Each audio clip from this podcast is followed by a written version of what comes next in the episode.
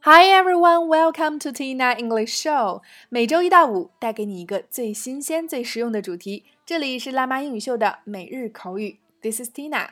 一起来继续本周的主题——常见小病症。那今天带给大家的关键表达是 "I'm coming down with a cold"。 I'm coming down with a cold。我被一阵冷扑倒了，也就是说我感冒了。那首先一起来走进以下两组情景表达。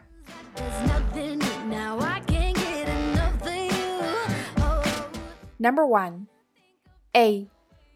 I'm coming down with a cold, and I like to take some days off. B. I'm so sorry to hear that, David. Just take it easy and rest up. I hope you get well soon. A. I'm coming down with a cold, and I like to take some days off. B. I'm so sorry to hear that, David.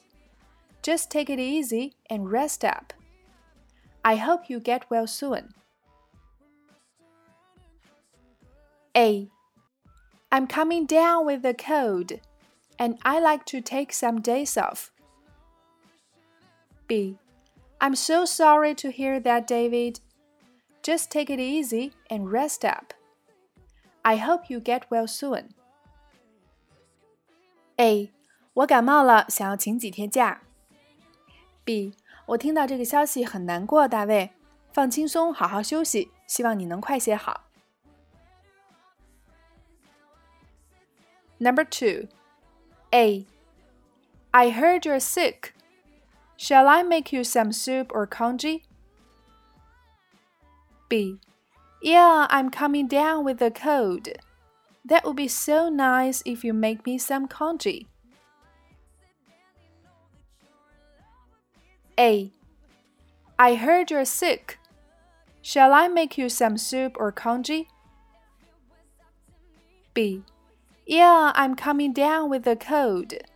That would be so nice if you make me some congee. A. I heard you're sick. Shall I make you some soup or congee? B. Yeah, I'm coming down with a cold. That would be so nice if you make me some congee. A. 我听说你病了， 我给你做些汤或者粥好吗？B. 是的，我感冒了。如果你能给我熬点粥，那太好了。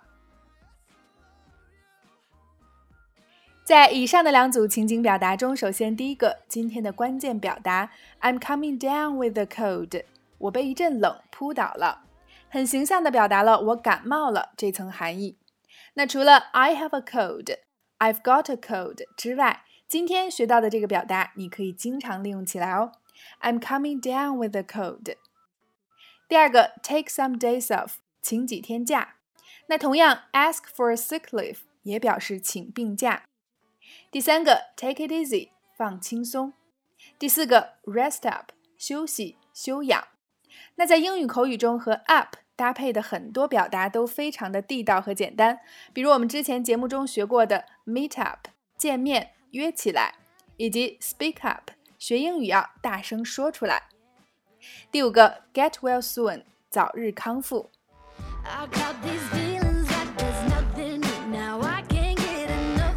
好了。以上就是今天的全部内容。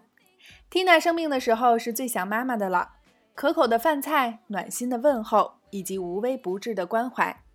那今天的互动环节也请各位辣椒在下方留言畅聊：生病的时候，你最想有谁的陪伴呢？OK。每天三分钟口语大不同，每日口语每周一个最接地气的话题，每天一个地道实用的短语以及两组情景表达。欢迎各位及时关注我们的微信公众号“辣妈英语秀”或小写的 Tina Show 七二七，来收看我们已有的四十大主题、二百多期口语节目。如果你喜欢我们的节目，也欢迎将我们分享给身边更多的朋友，大家一起进步，相伴成长。See you